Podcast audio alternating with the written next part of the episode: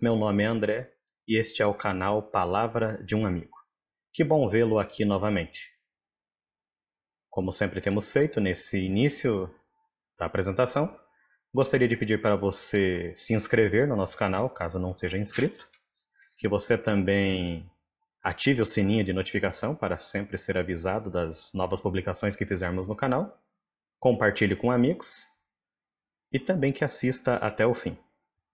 Mais uma lembrança, estamos também, a palavra de um amigo, com um podcast disponível no Spotify e em outras mídias do mesmo assunto, com mensagens inéditas todos os domingos e aqui no canal todas as sextas-feiras, ao pôr do sol.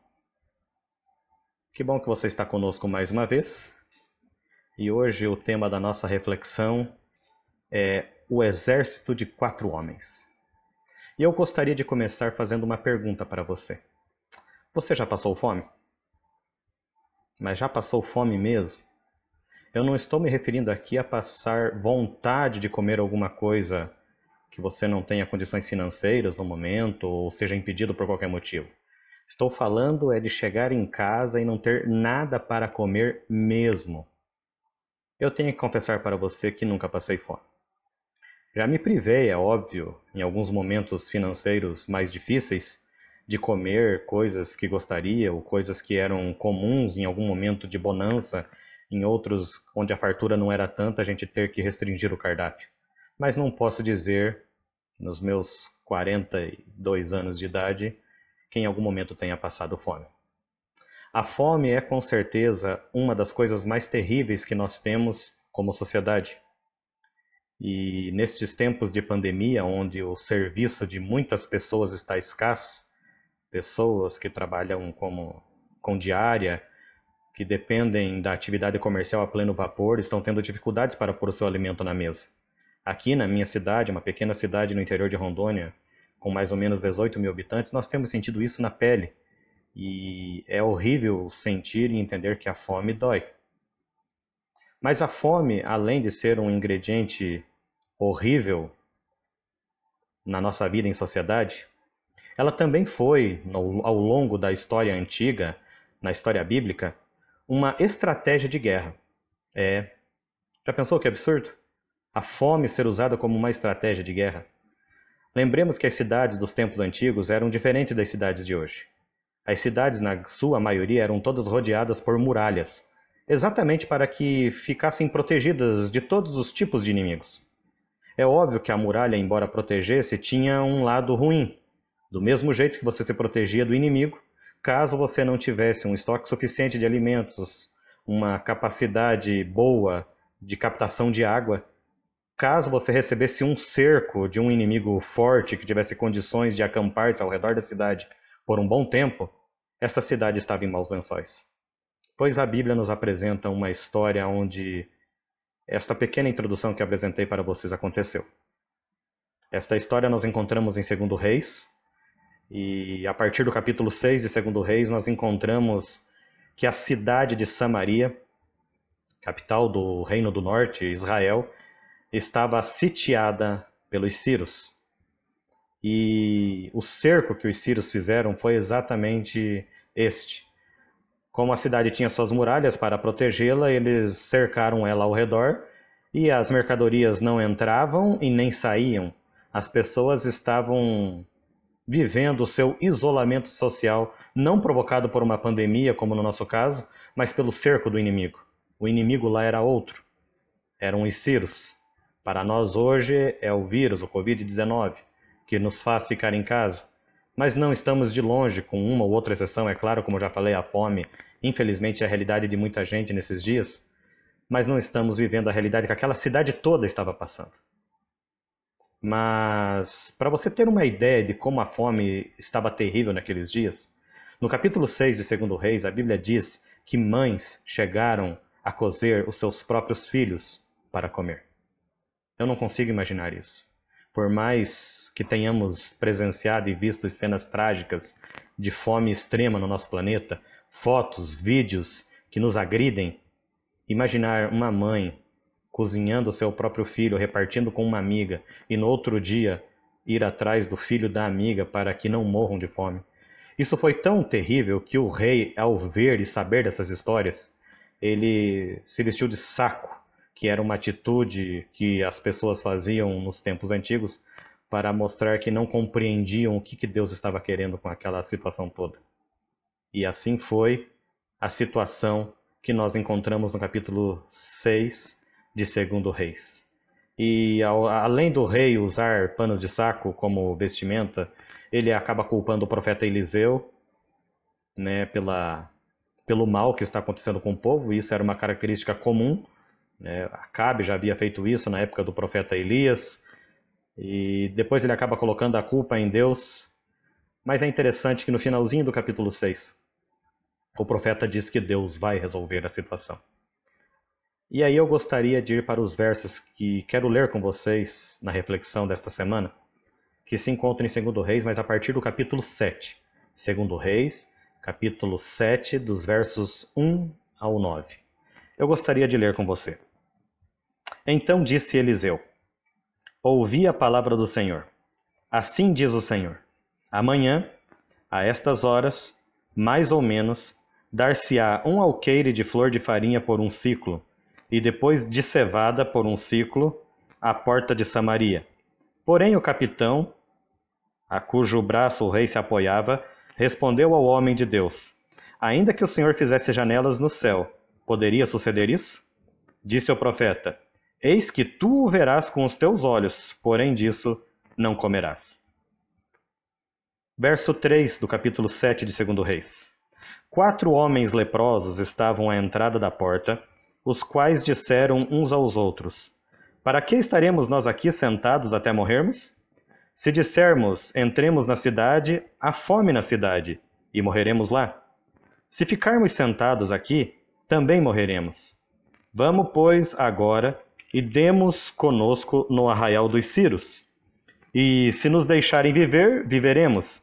Se nos matarem, tão somente morreremos. Levantaram-se ao anoitecer para se dirigirem ao arraial dos Ciros, e tendo chegado à entrada do arraial, eis que não havia lá ninguém. Porque o Senhor fizera ouvir no arraial dos Ciros ruído de carros e de cavalos e o ruído de um grande exército, de maneira que disseram uns aos outros: Eis que o rei de Israel alugou contra nós os reis dos heteus e os reis dos egípcios para virem contra nós.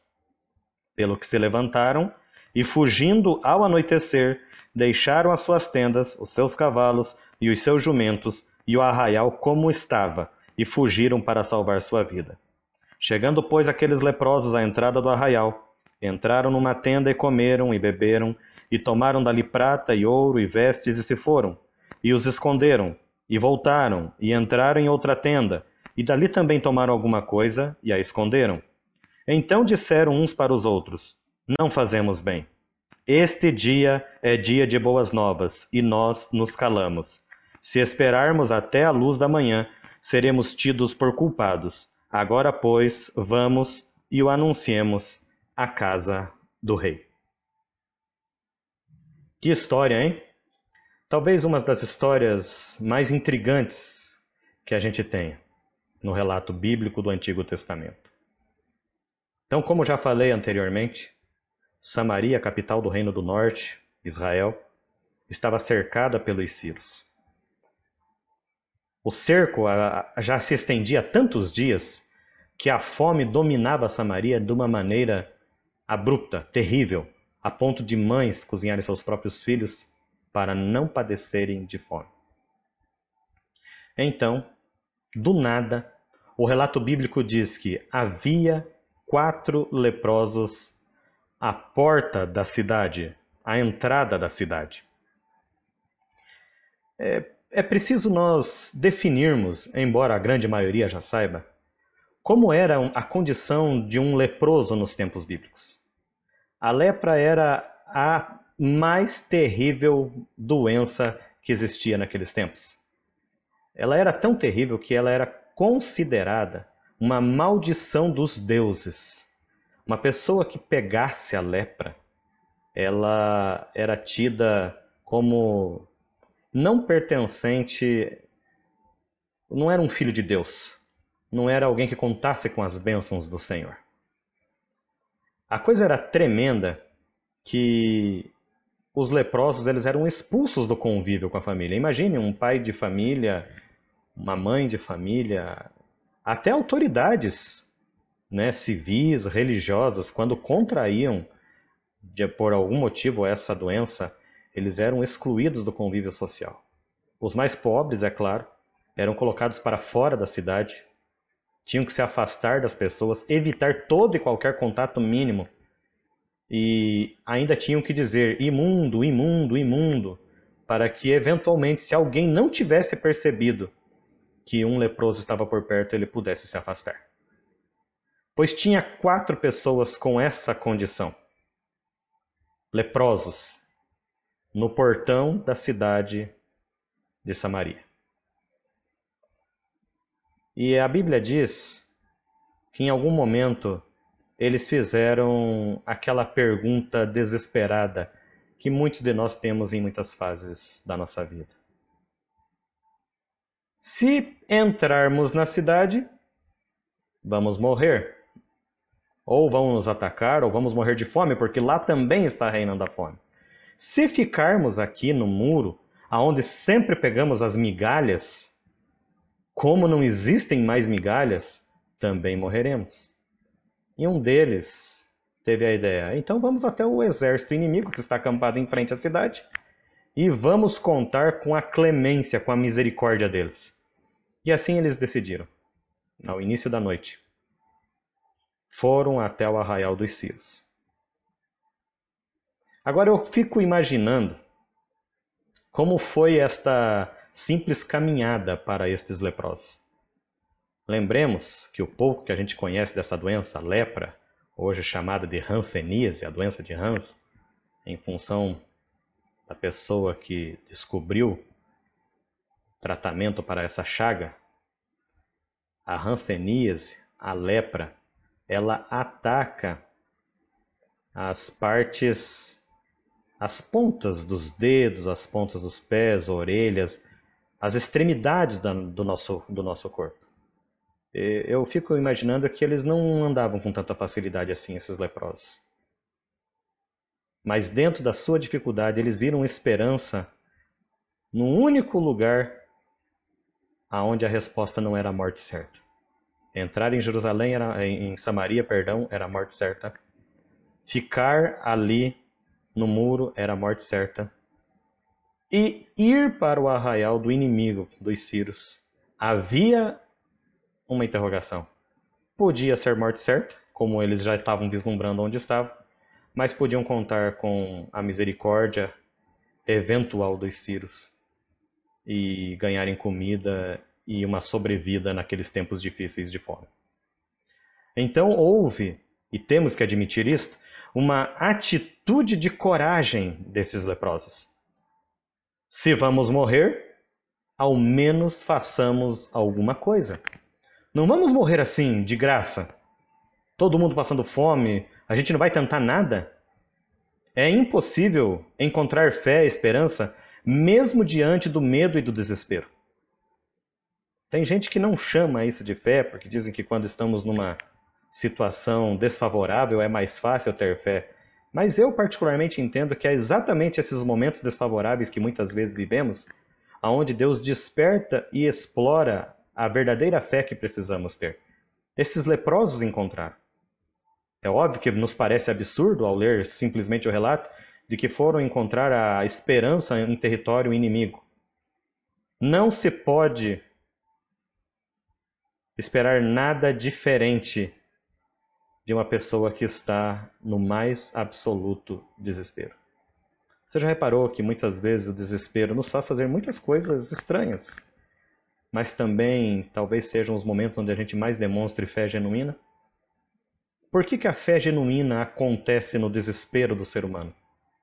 Porque é exatamente quando admitimos a nossa incompetência, a nossa incapacidade de solucionarmos os problemas da nossa vida, é que nos apegamos de maneira mais direta e de entrega ao nosso Deus e conseguimos desfrutar do auxílio divino, do auxílio do céu. Mas o que, que aconteceu?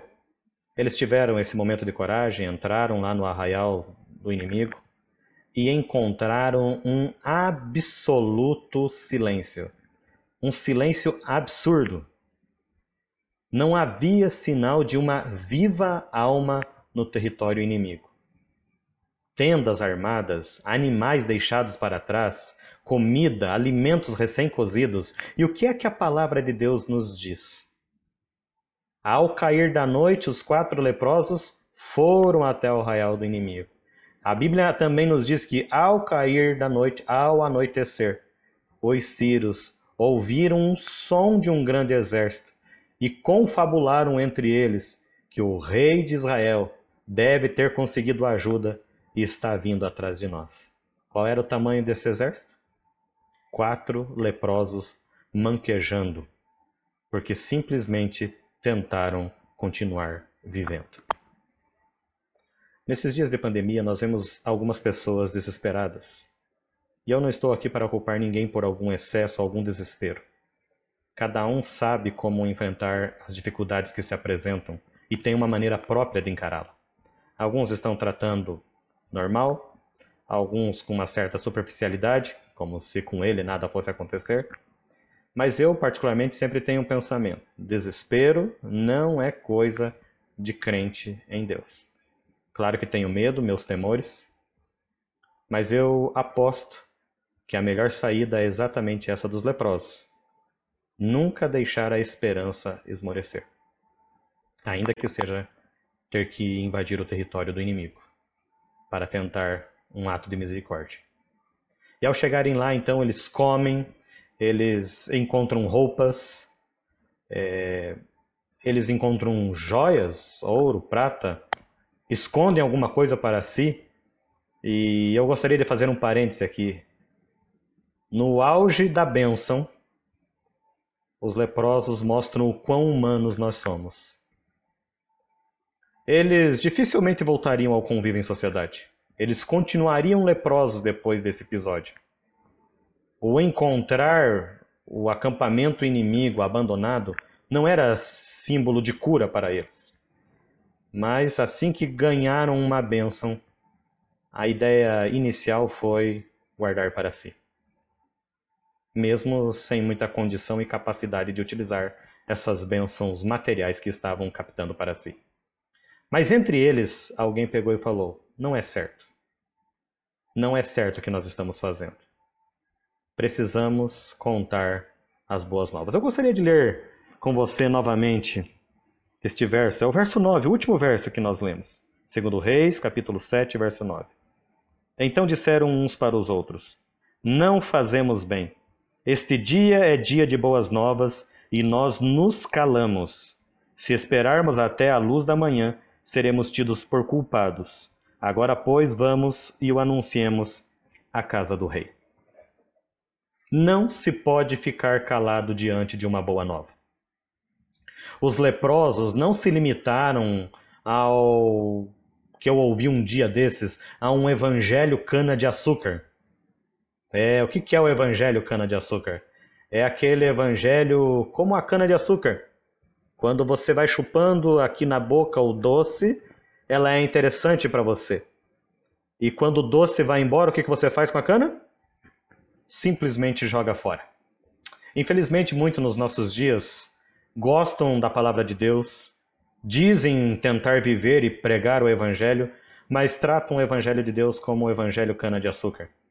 A hora que o doce vai embora, a hora que as palavras que são recebidas não lhe apetecem mais, esse evangelho torna-se descartável e alguns tornam-se até inimigos desse evangelho.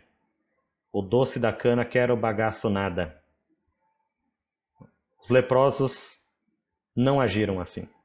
Até agiram com certo egoísmo no primeiro momento, o que era natural, porque todo mundo os desprezava, eram tidos isolados, fora do convívio. De repente encontram tantas coisas boas juntas, se sentiram, quem sabe, agraciados por Deus de forma especial, mas precisamos compartilhar. E é aqui que eu gostaria de chegar na reflexão nossa desta semana. Neste momento, nós estamos vivendo uma fome espiritual no mundo. Embora em muitos lugares também tenhamos a fome física, pessoas que não têm o que comer. E eu não gosto que você remeta o teu pensamento apenas para as criancinhas da África ou de países pobres da América Central, Ásia. Eu me refiro a pessoas que com certeza estão passando fome aí na sua cidade, por mais próspera que ela seja, em qualquer lugar do mundo que você esteja assistindo esse vídeo. Embora exista a fome física de alimento, o nosso mundo passa hoje por uma fome espiritual. Sabe qual é o problema que eu encontro? É que nós, cristãos, que deveríamos ser defensores do Evangelho, estamos perdendo a relevância no mundo. Em que sentido? Nós somos como os leprosos. Talvez tenhamos uma boa família, talvez tenhamos um bom emprego, talvez tenhamos boas coisas que tenham acontecido conosco. Mas assim como os leprosos eram colocados à parte do convívio, eu sinto muitas vezes que o cristão tem sido colocado à parte, não é levado a sério. Mas assim como os leprosos, ao encontrarem a boa nova, disseram: Não podemos nos calar eu entendo que essa deva, deva ser a nossa decisão hoje também. Para um mundo que vive a fome espiritual, há um alimento chamado Boa Nova, o Evangelho de Jesus Cristo. Há um Evangelho de liberdade e amor a ser pregado a todas as pessoas deste planeta. A boa nova de que somos salvos do pecado em Jesus Cristo precisa ser proclamada por mim e por você que está assistindo este vídeo. Eu não sei qual é a tua condição espiritualmente falando. Talvez eu e você não sejamos muito mais do que aqueles leprosos na cena à entrada de Samaria. Talvez os nossos pés sejam vacilantes, Talvez a nossa caminhada seja trôpega, difícil, em função dos muitos machucados, acidentes que a vida já nos proporcionou. Mas independente em como você está fisicamente, espiritualmente, você já conhece a boa nova. Você já conhece as boas novas do Evangelho de Jesus Cristo. Se você está inscrito nesse canal, se você gosta e tem assistido essas mensagens, independente da placa da sua igreja, você já tem Jesus no coração. Você já o conhece, ainda que minimamente. E é preciso então que eu e você façamos a diferença. E como é que a gente faz a diferença? É pregando, não se calando. Não tenha vergonha de dizer aquilo que você acredita. E eu não estou falando aqui para você ficar a partir de hoje, agora, defendendo a placa desta ou daquela igreja da qual eu e você pertencemos. O Evangelho é mais do que isto. A boa nova do Evangelho é que somos salvos do pecado em Cristo Jesus. E que este Evangelho é um Evangelho de liberdade e ele precisa ser pregado. Não podemos nos calar. Se você continuar a leitura do capítulo 7 de 2 Reis, você vai ver que o rei, ao receber o comunicado dos leprosos, não acreditou muito. Isso pode acontecer conosco também. Como leprosos neste mundo de trevas espirituais, pregando a verdade do amor de Jesus, muitas pessoas não vão acreditar na gente.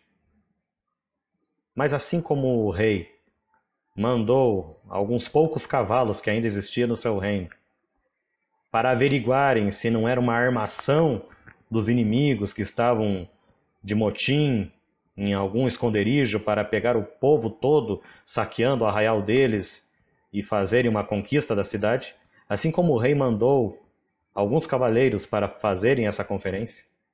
Muitas pessoas, ao ouvirem eu e você falando das boas novas do Evangelho, vão desconfiar, vão ficar ariscas, quem sabe, num primeiro momento. Mas se a minha e a tua vida condizerem com aquilo que elas esperam do Evangelho, com aquela expectativa que elas fazem de Jesus fazendo diferença na vida delas, elas vão ouvir sim. E mesmo que não creiam num primeiro momento, depois virão e ficarão jubilosas por não terem conhecido este Evangelho antes.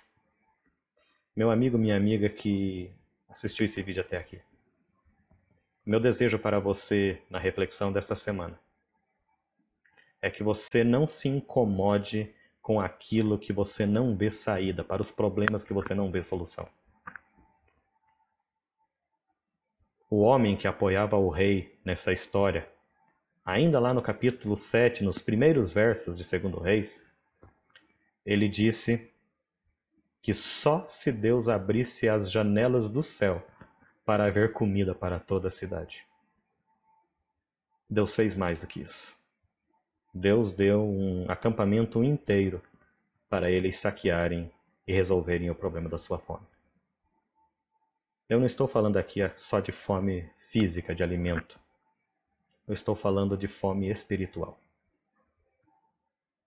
Deus tem plenas condições de saciar os mais profundos desejos da sua alma.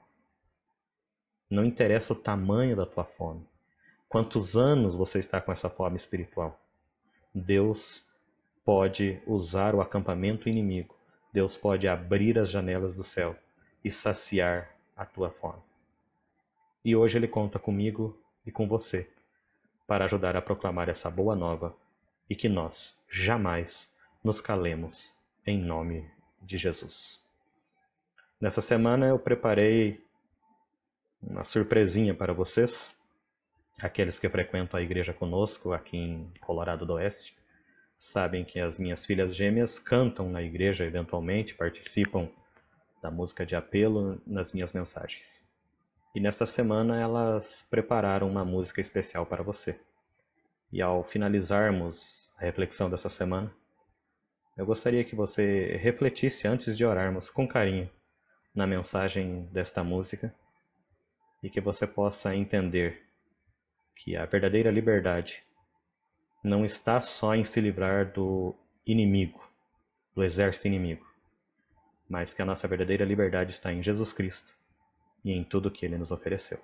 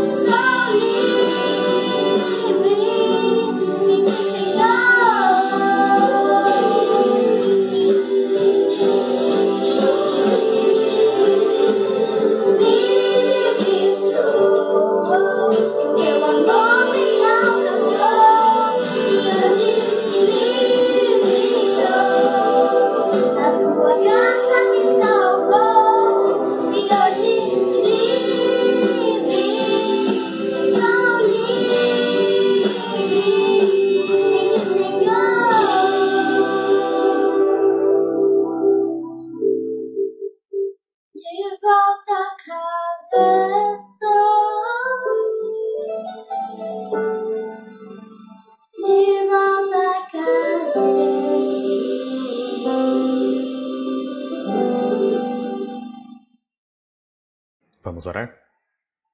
Senhor nosso Deus, obrigado pelas belas histórias que temos narradas na Bíblia Sagrada. Na reflexão dessa semana, vimos que o Senhor usou quatro homens que se tornaram um tremendo e poderoso exército que afugentou os inimigos. E dessa maneira a fome de toda uma cidade pôde ser saciada. Nesses momentos difíceis que temos vivido no nosso mundo, às vezes temos achado que Deus nos deixou de lado, que não está tão preocupado com as nossas necessidades. E o inimigo faz muito bem isso para destruir a imagem boa que temos de Deus na nossa mente. Mas hoje queremos ratificar a nossa confiança em Ti. Assim como no passado o Senhor insistiu com a cidade de Samaria, com seus muitos erros, com seus muitos desacertos, o Senhor nunca desistiu dessa cidade, desse povo que o Senhor possa insistir conosco, ter renovadas as suas misericórdias e que o Senhor nos sacie a fome, a fome física que pode estar atingindo eventualmente algum lar das pessoas que conhecemos, mas principalmente que o Senhor possa nos saciar a fome espiritual. E que uma vez que nós sejamos saciados com o poder do alto daquelas nossas necessidades, que a gente não ouse se calar e que tenhamos a maior alegria de levar as boas novas às outras pessoas que ainda não a conhecem. Que seja essa a nossa oração hoje sempre, oramos em nome de Jesus. Amém.